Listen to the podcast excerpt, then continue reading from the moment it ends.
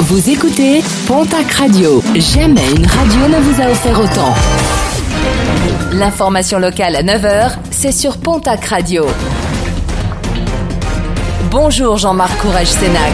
Très bon mercredi et merci de votre fidélité.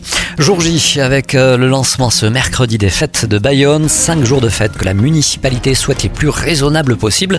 Le rendez-vous des festailles de la région. À noter que l'application Chacha sera partenaire de l'événement et vous permettra de rentrer chez vous en toute sécurité. N'oubliez pas, celui qui conduit, c'est celui qui ne boit pas. Illégalité confirmée, le Conseil d'État a confirmé hier l'illégalité de l'usage par la police de drones pour surveiller les migrants à la frontière au Pays Basque, un usage déjà remis en question par le tribunal administratif de Pau. Le Conseil d'État a notamment estimé que la préfecture n'avait pas prouvé la hausse des franchissements irréguliers de la frontière.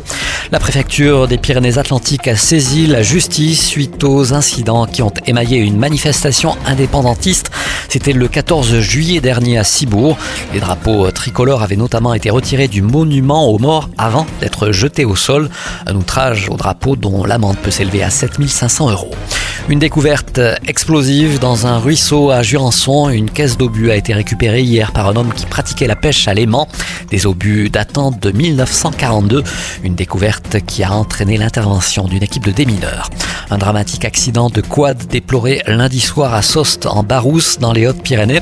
Le second adjoint de la maire de la commune a été retrouvé inconscient dans les bois, son engin s'ayant vraisemblablement retourné sur lui. Malgré la mobilisation des PGHM, des gendarmes de Lourbarousse et des pompiers, l'homme âgé de 57 ans est décédé des suites de ses blessures. Ouf de soulagement en Haute-Adour, le randonneur de 77 ans disparu depuis dimanche a été retrouvé sain et sauf hier matin par une randonneuse qu'il a reconnue grâce à l'avis de recherche lancé par la gendarmerie des Hautes-Pyrénées. Après euh, deux nuits passées à la fraîche en pleine montagne, le septuagénaire a été pris en charge par les pompiers et euh, conduit vers l'hôpital de Tarbes pour des examens.